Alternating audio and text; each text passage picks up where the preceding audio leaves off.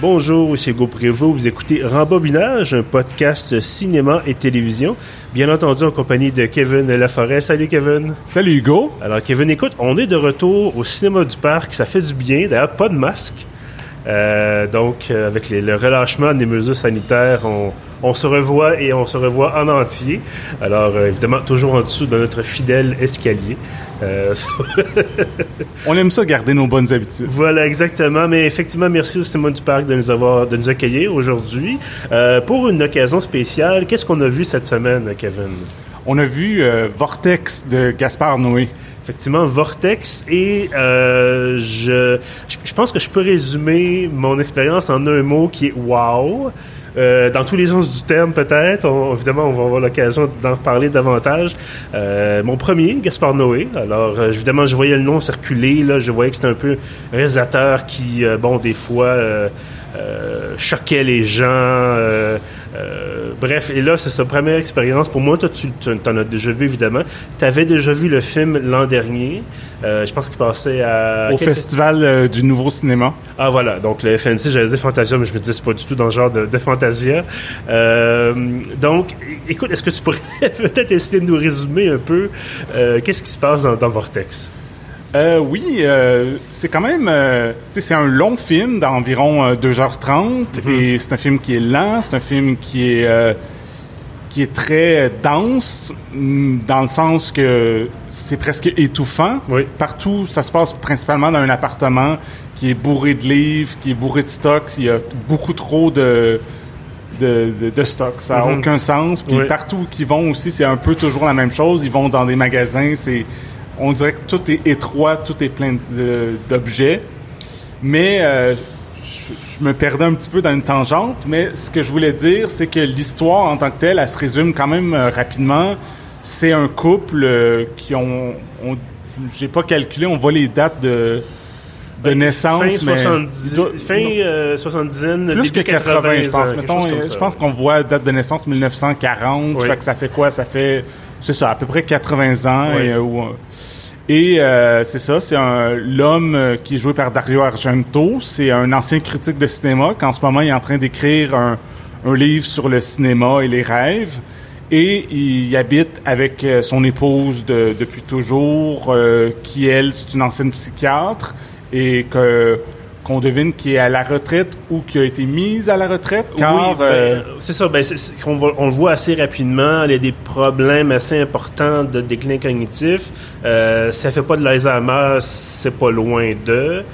Euh... Ouais, ben c'est ça, c'est jamais nommé euh, le mot Alzheimer, mais c'est une maladie que tout le monde connaît, il paraît, donc euh, on devine que c'est ça. Oui, ou sinon, je veux dire, je vais pas dire la simple démence, mais bref, on, voit qu'elle a un déclin, comme je disais, cognitif. Là. Malheureusement, elle en, perd des bouts. Là. Ben c'est ça. Fait que donc, l'histoire du film se résume à c'est un vieux couple qui vivent ensemble. La femme en particulier, euh, elle perd la mémoire, elle perd euh, ses capacités, elle, elle oublie tout. Mm-hmm. Et lui aussi est quand même âgé. Et lui, c'est plutôt des problèmes de cœur qu'il a. Et euh, ben c'est ça. C'est un film sur la, la, fin de la vie, sur euh, le, la vieillesse, euh, la maladie, la mort, tout ce qui nous attend tous. Oui, hélas ou heureusement, c'est selon. écoute, j'ai comme je te disais, c'est ma première expérience avec Gaspard Noé. Puis là, je ne savais pas quoi m'attendre. J'avais vu la bonne annonce. Euh, puis je savais un peu de quoi ça parlait. Évidemment, l'abandon, c'est assez clair. C'est, vraiment, comme tu disais, le déclin, la fin de la vie. Euh, tu as d'ailleurs une scène où le, père dit à son fils, euh, je, refuse de partir. on comprend que la, femme a justement des problèmes. Je refuse de partir, c'est ma maison, c'est là où on a passé notre vie. Bon, tout ça. Et euh, Bon, moi, c'est pas exactement la même chose, mais j'ai vécu un peu ça de, ma famille. Mes grands-parents, euh, du côté de mon père, qui sont décédés malheureusement, euh, c'était ça aussi. C'était du déclin. Euh, depuis plusieurs années, c'était des médicaments qu'on sait pas trop s'ils prenaient bonne dose. c'est des gens qui arrivaient plus, étaient plus autonomes chez eux. Mais tu sais, bon, c'est jamais, c'est rarement d'un coup. Euh, évidemment, j'ai pas vécu ça énormément, mais c'est rare que c'est du jour au lendemain, tu perds tes capacités. C'est toujours petit à petit. Fait que pendant des années, tu dis, bon, mais ils oublient des choses, c'est un peu normal, ils sont vieux. Puis là, soudainement, c'est comme, OK, non, c'est ça, ils sont plus capables de fonctionner comme du monde. Et, euh, bon, malheureusement, comme je te disais, c'est ça, mes grands-parents sont décédés. Euh, mais j'écoutais ce film-là, puis je trouvais ça, ça difficile parce que... Euh, c'est quelque chose, effectivement, on, sait ce qui s'en vient. Il n'y a pas de guérison, il n'y a mhm. pas de fin heureuse, on le dit tout de suite, là. Ils vulgarisent tout le monde. Le film ne finit pas un film heureux. Euh, et je pense que ça m'a dérangé un peu parce que c'est pas. C'est à la fois un film, mais c'est à la fois euh, une espèce de cinéma vérité. Puis, euh, d'ailleurs, à la fin du, du générique, ça semble y avoir une espèce d'hommage posthume aux acteurs.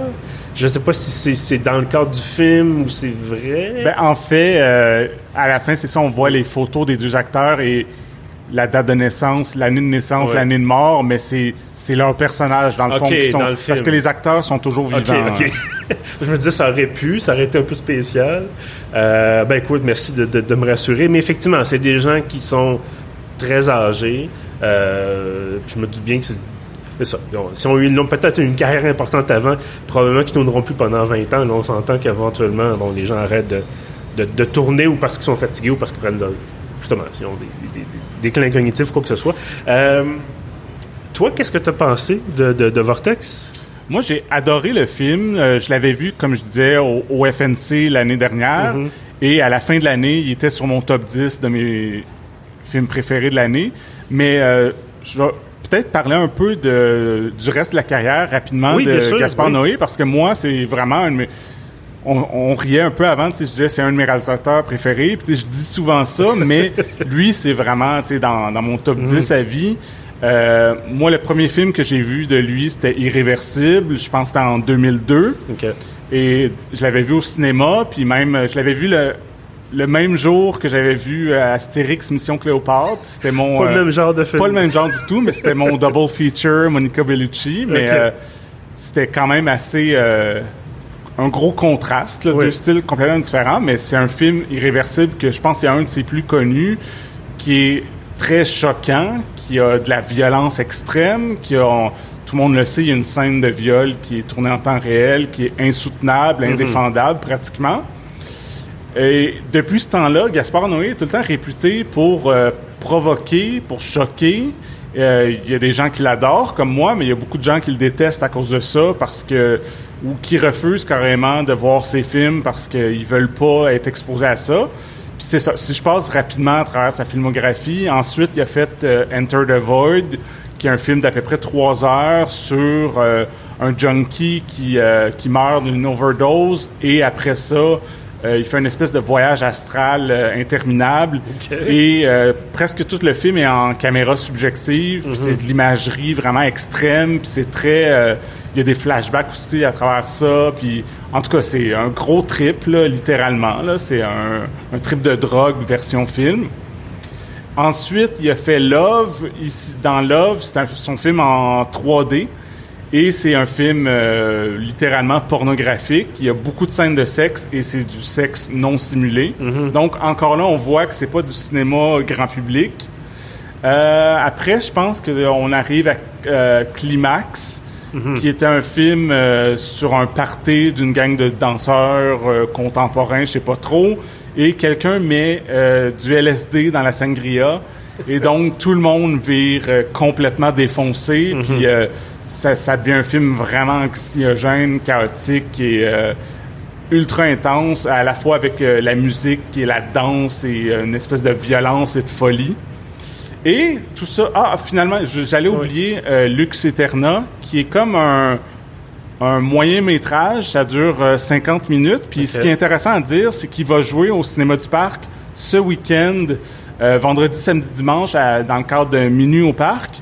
Et ça, ça le lien aussi à faire avec Vortex, c'est que c'est son premier projet où qui utilisait le, split screen. Mm Lux Eterna, c'est comme un faux documentaire sur un tournage d'un d'un film sur des, des, sorcières qui se font brûler. C'est avec euh, Charlotte Gainsbourg et Béatrice Dalle. Et euh, presque tout le film est en split screen, puis c'est très intense, très coloré. C'est, ça ressemble pas à Vortex, à, part le split screen. Il y a il y a, si vous êtes épileptique, ne voyez pas Lux Eterna parce que il y a beaucoup de lumière qui flash dans ce film-là très rapidement. Et euh, mais c'est ça. Tout ça pour dire, que c'était une longue intro pour dire que Gaspard Noé, d'habitude, c'est des films qui, euh, qui ont des éléments extrêmes, très provocateurs, qui fait que c'est dur de les recommander. Mm-hmm. Tandis que Vortex, oui, c'est un film difficile, c'est long, c'est lent, euh, c'est étouffant, mais euh, c'est c'est quelque chose qui est humain, c'est un drame humain, c'est son film peut-être le plus... Euh, je pense que je pourrais montrer ce film-là à ma mère qui a, euh, je sais pas trop, 72 ans, et je sais pas si elle aimerait ça, mais je pourrais pas y montrer par contre euh, Enter the Void ou Irréversible. Je pense qu'elle serait traumatisée à vie. C'est c'est ça la distinction que je fais. Oui, c'est plus peut-être plus recommandable, euh, effectivement, Vortex. Ben, tu vois, c'est drôle parce que je m'attendais justement, je savais sans les avoir, sans avoir vu ces films, mais comme je disais, je savais que c'était choquant, c'était provocateur. Puis je me disais, qu'est-ce qu'on voit, qu'est-ce qu'on n'a pas vu dans la bande annonce qui va, qui va nous montrer? Puis là, ça semblait bon. Il parlait de le slogan du film, c'est quelque chose comme la décomposition des esprits. Puis là, j'étais comme, ok, vers quoi est-ce qu'on s'en va? Puis finalement, c'est comme je te disais, j'ai trouvé ça difficile parce que pour, l'avoir vécu un peu, pour l'avoir vu chez des gens, euh, ça m'a fait penser à un film que j'ai pas été capable de finir justement à cause de ça, The Father avec Anthony Hopkins. Ouais, ouais, ouais. Euh, que, que j'ai commencé à écouter, puis Anthony Hopkins, qui est un acteur extraordinaire, puis ce, ce film-là, ça a été encensé, mais c'est trop proche, c'est trop vrai. Euh, surtout quand, bon, tu sais, de, de, de, ce que j'ai vu du film, de ce que j'ai écouté du film, j'ai écouté à peu près, je pense, pas plus que la moitié, mais on n'est pas capable de voir ce qui est vrai ou ce qui est pas vrai. Mhm. Évidemment, le, personnage là-dedans, justement, vit de la démence ou de l'Alzheimer, ou en tout cas, problème, justement, cognitif. Et là, ce que lui voit, lui, il le perçoit comme étant vrai. Et le, cinéphile qui regarde ça ne peut pas savoir vraiment ce qu'il en est, en tout cas pas là où je me suis rendu. Et euh, on n'est pas dans la même chose dans Vortex parce que toujours on a toujours un point de vue extérieur, c'est-à-dire on voit on voit la femme, le personnage de la femme qui, justement commence, l'esprit se délite, l'esprit se, je veux pas dire se décompose, mais disons que ça, ça va de moins, moins en moins bien. Euh, mais on voit cette espèce, justement, tu dis un film étouffant, ils sont non seulement dans leur appartement, mais euh, avec la quantité, même moi qui aime les livres, je veux dire, ça n'avait pas de bon sens. Il y en a dans les toilettes, il y en a euh, partout. je dis, ah, quelle horreur. il y, a, du stock, là. Et euh, à un moment donné, tu as le personnage de. de, de, de, on pourra faire un croche en parlant du son du film, parce que je pense que ça serait intéressant d'en parler, mais le, personnage masculin, justement, le, mari qui dit Sors pas dehors. Euh, bon, il a peur que sa femme se perde, évidemment, mais sors pas dehors, il y a des bandits, tu vas te faire agresser. Euh, c'est plein de gens fous. je dis, mon Dieu, on est dessus à quelque part de vraiment terrible? C'est Paris. Je pense pas que oui, Paris, il y a des places qui sont pas recommandables comme n'importe quelle grande ville, euh, mais je n'ai pas l'impression que c'est la catastrophe. Mais effectivement, on voit qu'il est protecteur, mais à l'excès. Et euh, je pense que ça contribue effectivement au côté oppressant du film. Puis tu es là, puis tu te dis, il faudrait qu'il se décide, il faudrait qu'il trouve une façon de s'en sortir. Puis là, ça avance, puis ça avance. Puis il y a des scènes qui durent 15-20 euh, minutes. Oui, oui. Et euh, à un moment donné, j'étais comme, il faut qu'il se passe quelque chose, là, faut qu'il. Puis, tu sais, est-ce que j'ai, est-ce que j'ai aimé ça? Je, je, le recommanderais. Je dirais que c'est un bon film, mais je dirais pas que j'ai aimé ça. Ouais, ben, je sais pas si la, la distinction. Oui, oui je comprends, mais puis tu sais, je suis d'accord que tu sais, il y a vraiment des scènes qui sont longues, qui sont pénibles, mm-hmm. mais en même temps, euh, c'est clairement intentionnel parce que vieillir, être malade, tout ça, c'est pas le fun. C'est euh, c'est désagréable, c'est long, c'est ça peut être euh, à moins de mourir euh, du jour au lendemain, c'est quelque chose que des années ou des décennies. Ouais, ben c'est ça. Puis, le film joue beaucoup aussi sur avec le temps qu'il y a il y a peu de repères. Souvent, ça c'est des longues séquences en en temps réel. Mais après ça, il y a des ellipses, mais on ne sait jamais exactement les ellipses. Est-ce que ça coupe au lendemain ou ça coupe à une semaine plus tard ou ça dure sur des mois, on sait pas exactement. Vers la fin du film, c'est pas vraiment un, un divulgateur, mais c'est mentionné que que les derniers mois ont été difficiles, donc on comprend que parce que dans le film, en le regardant, on se dit ah ça s'est tout, passé en une semaine, mais finalement on comprend que c'est peut-être sur plusieurs mois. Et fait que c'est ça, il y a vraiment un côté que même moi qui avais déjà vu le film, je le regardais tantôt euh, pour la deuxième fois, puis euh, je réussissais jamais à me rappeler OK, est-ce qu'on est, est-ce que ça fait une heure que ça, ça, dure? Est-ce que ça fait deux heures? Parce que c'est ça, il y a pas, il y a très peu de repères. Mm-hmm. Et euh, non seulement il y a peu de repères, je trouvais que d'ailleurs, on, peut en parler. Tu, tu l'as brièvement mentionné, la question de l'écran partagé, la question du space screen. Euh, ça m'a surpris parce que je me dis c'était pas nécessaire. La façon dont c'est utilisé, c'est euh, souvent, il, peut y avoir de l'action. Chacun fait son, ses gestes quotidiens, par exemple, ses démarches quotidiennes. Chaque personne, chaque, bon, le, mari et sa conjointe. Mais il y a aussi, à un moment donné, ça arrive plusieurs fois, où on a comme deux caméras sur le même, la même séquence. Mm-hmm. Et euh, je trouve ça intéressant pour évidemment mettre l'accent effectivement sur ce qui se passe. Parce que là, c'est pas juste de dire c'est une caméra, c'est une vue normale. Non, c'est comme vraiment si on se concentrait c'est comme si on regardait des, ça me faisait penser à des diapositives en fait.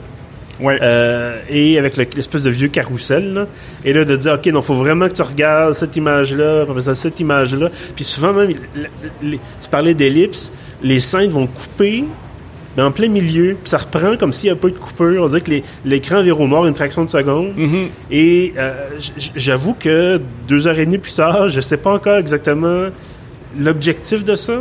Ben, il y, y, a deux choses à propos du split screen, moi, comme je le vois, c'est que c'est vraiment...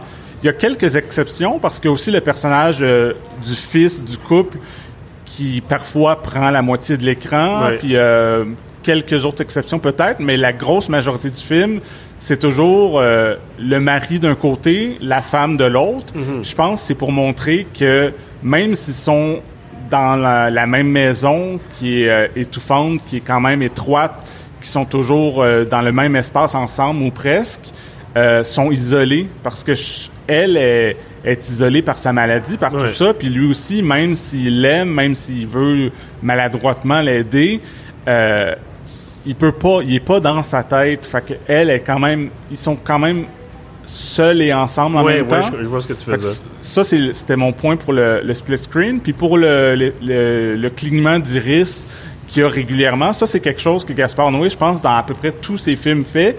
Puis ça, je pense, c'est un peu juste... Euh, c'est un petit truc de montage qui peut euh, qui peut l'aider justement pour faire des coupes, mais qui sont plus ou moins euh, apparentes.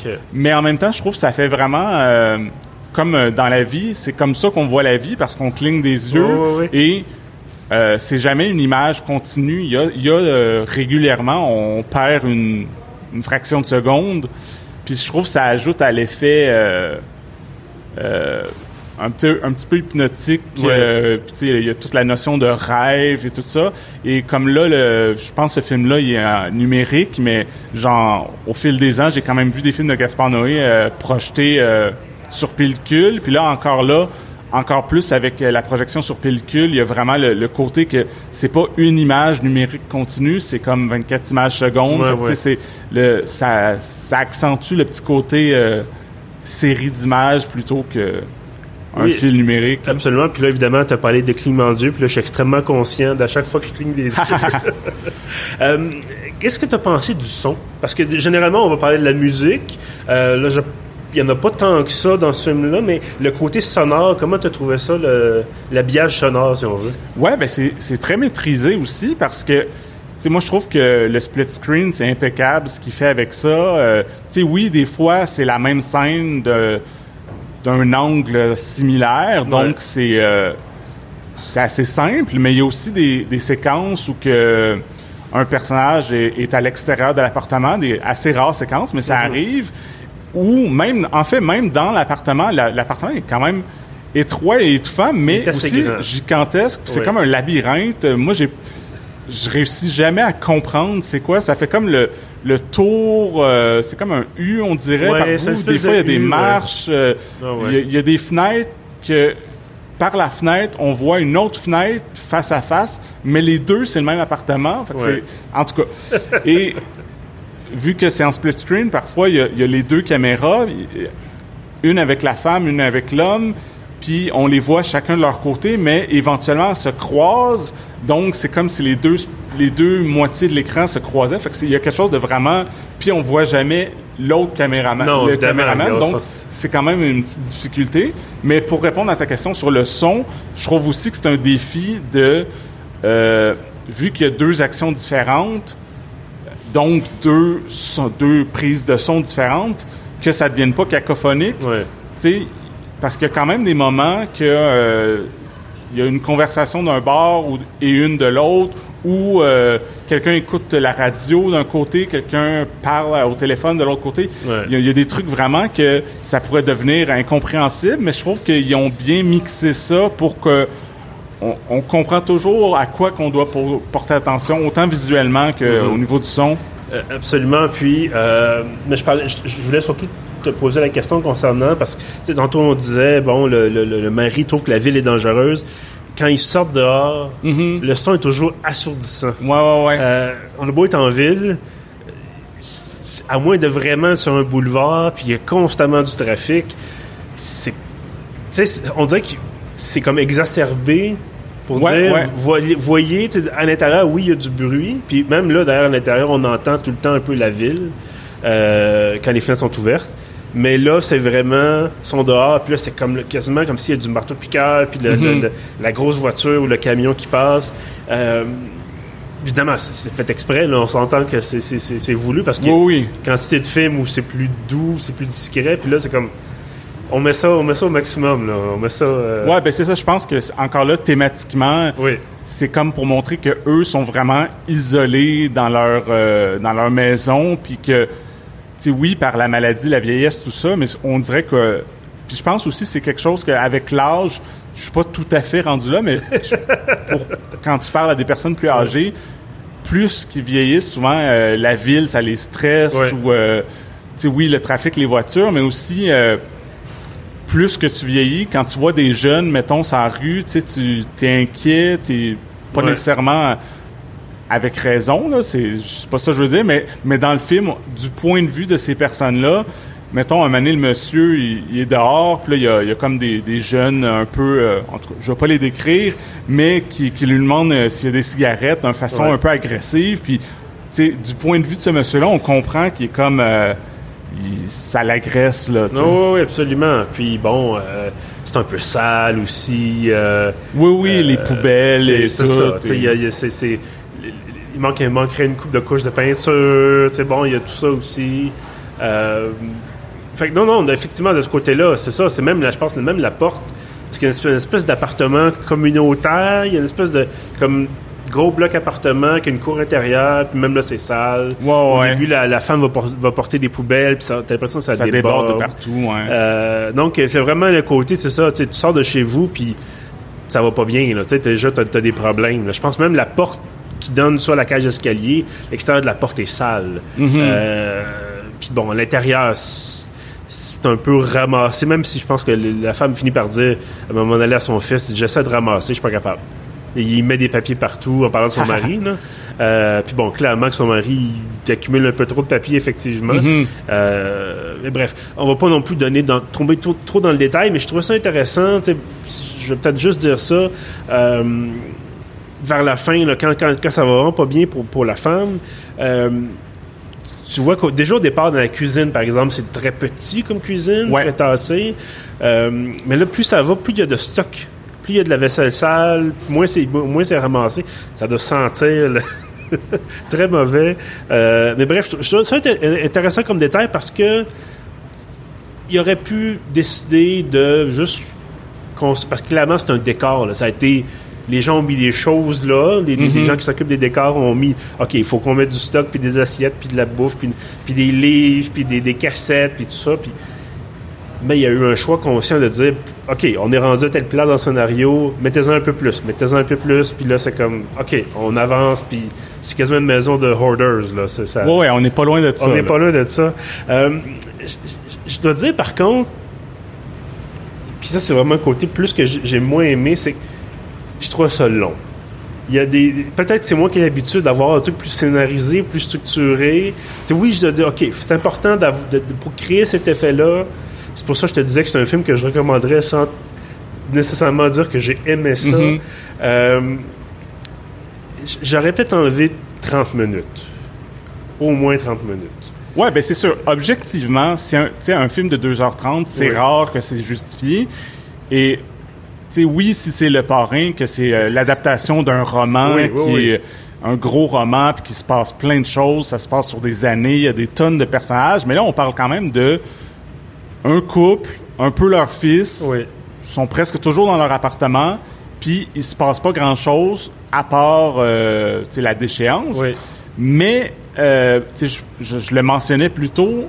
En même temps, c'est quoi que tu coupes? Parce que si les scènes sont raccourcies, il n'y a plus l'effet de faire Wow, OK, euh, la fin de vie, c'est vraiment difficile, c'est vraiment long, puis c'est, oui, ennuyant même, et jusqu'au point qu'on veut peut-être en finir, puis on, on, le comprend, puis je pense que c'est réussi dans le film de, oui, c'est trop long, mais ça fait que on les comprend de vouloir en finir, de trouver que leur vie a plus de sens, que c'est juste... Euh, oui, absolument. Puis bon, euh, écoute, évidemment, moi, je n'étais pas dans la tête de ma grand-mère quand son conjoint est décédé. Euh, mais tu sais, bon, elle a vécu à peu près un an ensuite, seule, en résidence, justement. Bon, tu sais, elle pouvait pas rester chez elle.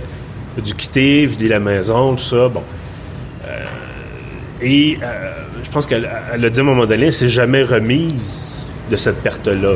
Euh, puis je la comprends. Je veux dire, si tu vis une, où elle est passée 60 ans en mariée avec son, son conjoint, mon grand-père, à un moment donné, la personne que tu vois tous les matins pendant 60 ans et puis là, du jour au lendemain. Euh, puis toi, tu as vécu, tu sais, justement, tu disais, parlais de chances. J'irais peut-être pas jusqu'à dire ça, mais tu sais, tu as une perte de tes moyens, tu as perdu ton permis de conduire, tu peux plus, tu sais, t'es plus autonome. Euh, donc, c'est ça, je peux comprendre la, douleur, la, pas douleur nécessairement vive, mais tu sais, l'espèce de peine constante que tu peux avoir, sans doute. Euh, mais bon, dans le reste que je trouvais ça un petit peu long. Oui, non, c'est sûr, c'est sûr. Mais bon. Euh, toi, est-ce qu'il y a des choses qui, bon, toi, tu ben, en deux fait, fois, est-ce que tu t'es oui, fait mais en fait, si j'ai un bémol, ça serait, euh, c'est comme je dis, c'est un bémol que je trouve qui est justifié, mais c'est ça, c'est que c'est comme euh, même si j'adore le film, c'est pas un film que je vais regarder à chaque année parce que c'est ça, c'est pas.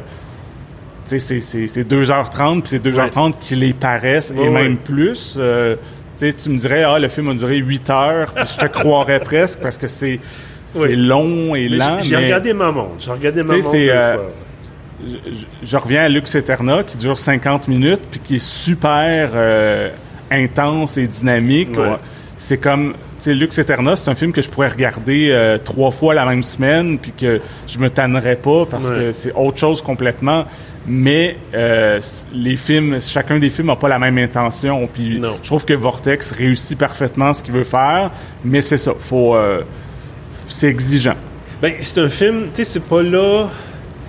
Je, trouve ça intéressant qu'on choisisse ce, ce genre de film-là, évidemment, mais on n'est pas dans la détente. On n'est pas dans le, le, le, notre feu, notre segment rebobinage estival. euh, c'est pas un film avec Arnold qui et des explosions, évidemment. Donc, c'est ça. C'est, c'est un film plus. On peut dire peut-être intello. Je pense que ce serait. Euh, ben oui, c'est, un film pour cinéphiles. C'est que c'est comme. Ben, comme je disais aussi, je pense que quelqu'un qui est juste. qui veut vivre quelque chose qui est ouvert à un film sur euh, la maladie, la mort, tout ça, la vieillesse. Je pense que c'est un film qui est émouvant, qui est euh, on, on, ressent quelque chose en le regardant, mais aussi moi, en tant que fan de Gaspard Noé, en tant que cinéphile, je trouve que euh, tu mentionnais le son, mais aussi beaucoup visuellement, les split screen, tout ça, c'est vraiment fascinant. La caméra, les caméras, vu qu'il y a toujours deux caméras. Puis c'est ça. Puis aussi thématiquement. Euh, euh, il y, a des trucs vraiment forts, comme on, on a mentionné beaucoup à quel point que l'appartement est surchargé mhm. de papier, de livres, de, de vaisselle sale, de n'importe quoi. Puis, je pense que le thème principal du film, c'est que on passe toute notre vie à accumuler du matériel, mais éventuellement, on fait juste mourir, puis, ce matériel-là, oui, peut aller à nos, euh, à nos proches ou à, si on a des enfants, à nos enfants, mais il y a bien du stock qui va être jeté, donné, recyclé, peu importe, mais finalement, on, même si tu as accumulé 10 000 livres dans ta vie, ben si toi t'es plus là pour faire wow c'est mon passé c'est tous les livres que j'ai lus ben mm-hmm. ces livres là on c'est ça, c'est bien du papier. Oui, absolument. Puis c'est de dire aussi, euh, tu peux considérer, regarde, euh, je vais te donner un exemple. Moi, j'ai au moins 1000 livres à la maison. Mm-hmm. Puis je, suis content d'avoir une bibliothèque garnie, puis tout ça, puis d'être... Oh, que je me dis, est-ce que pour quelqu'un d'autre, est-ce que c'est intéressant d'avoir ça? Est-ce que ça vaut la peine de le conserver? Ou est-ce que c'est parce que moi, j'ai jugé que à un moment donné, j'ai décidé que j'en veux plus, je veux en accumuler, puis j'aime ça une, bonne, une belle bibliothèque remplie je pense pas que, bon, avoir, euh, trois éditions différentes d'un même roman, soit vraiment pertinent. Mais pour moi, c'est bien. Pour moi, c'est le fun. Je veux dire, bon. Mais c'est ça. Donc, effectivement, tu as des choses, tu dis, bon, on meurt, euh, une partie de notre, vie part avec nous, là, puis ce qui en reste, c'est ce que les autres voudront en faire. On n'est plus là pour juger puis pour décider. Voilà. Euh, mais j'imagine quand même que tu recommandes. ah oui, euh, absolument. Euh, c'est ça. Je pense que si vous avez écouté l'épisode, on a bien décrit le film positivement et avec certains trucs pas nécessairement négatifs, mais des trucs qui font que personne va être surpris que c'est long, c'est lent, etc. Fait mais si vous êtes ouvert à ça, à ce parti pris-là, je trouve que c'est un chef-d'œuvre, mais c'est ça. Faut faut pas s'attendre à, je sais pas trop, euh, Robocop ou euh, Rambo. Euh. Et misère, non, ça serait pas. Je vois pas Gaspard Noé faire Rambo. Enfin, bon, peut-être. Ben, non, non, moi, honnêtement, je pense que c'est un réalisateur qui a tellement de talent. Avec la forme et tout ça, je pense qu'il pourrait faire un excellent film d'action. Je sais pas si c'est quelque chose qui l'intéresse, probablement pas, mais ça serait quelque chose. Mm-hmm. Je pense pas que ça ça serait impossible. On pourrait peut-être lui demander, il y a encore, écoute, il y a encore certainement de belles années devant lui. Je pense qu'il a 59 ans. Euh, euh, ouais, quelque chose du genre. Mais euh, il y a quand même un petit truc, je pense, c'est pertinent par rapport au film, c'est que je pense l'année avant de tourner ce film-là, il, a, il, a, fait une hémorragie cérébrale. Oh, il s'en est remis. Je pense qu'il va bien, mais il a, il a frôlé la mort. donc, je pense que en faisant ce film-là oui, euh, j'ai lu aussi que sa mère, euh, qui est décédée, avait l'Alzheimer. Tout ça, y a, on a tous. Euh, Il y a un bagage derrière ça, là, c'est ça. Des, parents ou des grands-parents qui, ont, qui sont âgés, qui sont décédés, qui ont été malades, mais lui-même, personnellement, a frôlé la mort. Fait que je pense que c'est un film très personnel pour lui. Je, je, vois ça, je comprends ça tout à fait. ben écoute, moi aussi, je le recommande. Comme tu disais là, c'est ça. C'est un film à tenir compte du fait que c'est fait exprès d'être long un peu, puis d'être un peu, créer un certain malaise, en tout cas une certaine oppression. Euh, avoir en salle, comme tu disais, parce que là, c'est vraiment l'idée d'être concentré euh, sur l'écran, puis de pas regarder ni son téléphone, ni Ah oui, non, ça c'est essentiel. Moi, les deux fois je l'ai vu, c'était euh, sur grand écran, en salle. Puis, tu sais, je pense qu'on en parlait avant l'enregistrement, que c'est ça le c'est un film que si tu regardes ça sur ton ordinateur ou ta télé, la, tentation peut être forte de juste euh, aller voir sur Twitter ou peu importe, puis, euh, un peu perdre l'effet euh, hypnotisant, puis vraiment de, de ce que je disais que tu perds la notion du temps parce que c'est tellement pas un rythme qu'on est habitué. Là. Non, absolument. Euh, ben écoutez, profitez-en, venez le voir au cinéma du parc. On va, on va encourager ceux qui, qui, nous encouragent. Oui, ben oui, absolument. Voilà. Ben, en fait, c'est, c'est une exclusivité en ce moment. Là, je crois que la seule place au Québec pour le voir, c'est au cinéma du parc. Bon. Et, et je veux rappeler que Lux Eterna, que j'ai mentionné quelques fois, Donc, euh, vendredi, on est quoi? On est le 20? On est le... Le 20, je crois. Montre, de façon nonchalante, attends un petit peu. On est le 16 mai, donc euh, le 20, je pense, qu'il va être vendredi, effectivement. Vendredi, samedi, dimanche, 20, 21, 22 mai. Oui. 2000, euh, 2022. 2022, si vous écoutez l'épisode dans le futur, peut-être que ça s'applique plus. Mais euh, oui, c'est ça. Si vous l'écoutez au moment où on sort l'épisode, vous avez deux films de Gaspard Noé que vous pouvez venir voir au cinéma du parc cette semaine. Voilà, un petit doublé euh, de détente et de... Oui. Kevin, merci beaucoup d'avoir été là avec moi pour ce 53e épisode de Rembobinage. Merci à toi. C'était le fun de le faire en, personne, ben pas de masque. Tout à fait. Écoute, euh, la, belle vie jusqu'à la prochaine vague, bien sûr. Comme ah, évidemment. Comme toujours. Euh, si vous voulez rattraper nos autres épisodes, on est sur pieuf.ca. On est également sur Apple Podcast, sur Spotify, sur Google Podcast et sur notre hébergeur Balado Québec. Et en terminant, euh, je vous invite bien sûr à vous abonner à l'infolettre de pieuf.ca. Vous allez donc sur le site, vous avez dans la colonne de droite un formulaire, ça prend quelques secondes remplir. Et euh, chaque samedi matin, donc, vous avez l'ensemble de nos contenus, y compris les podcasts. Vous avez tout ça dans votre boîte de réception. Pour ça, je vous dis merci et à bientôt.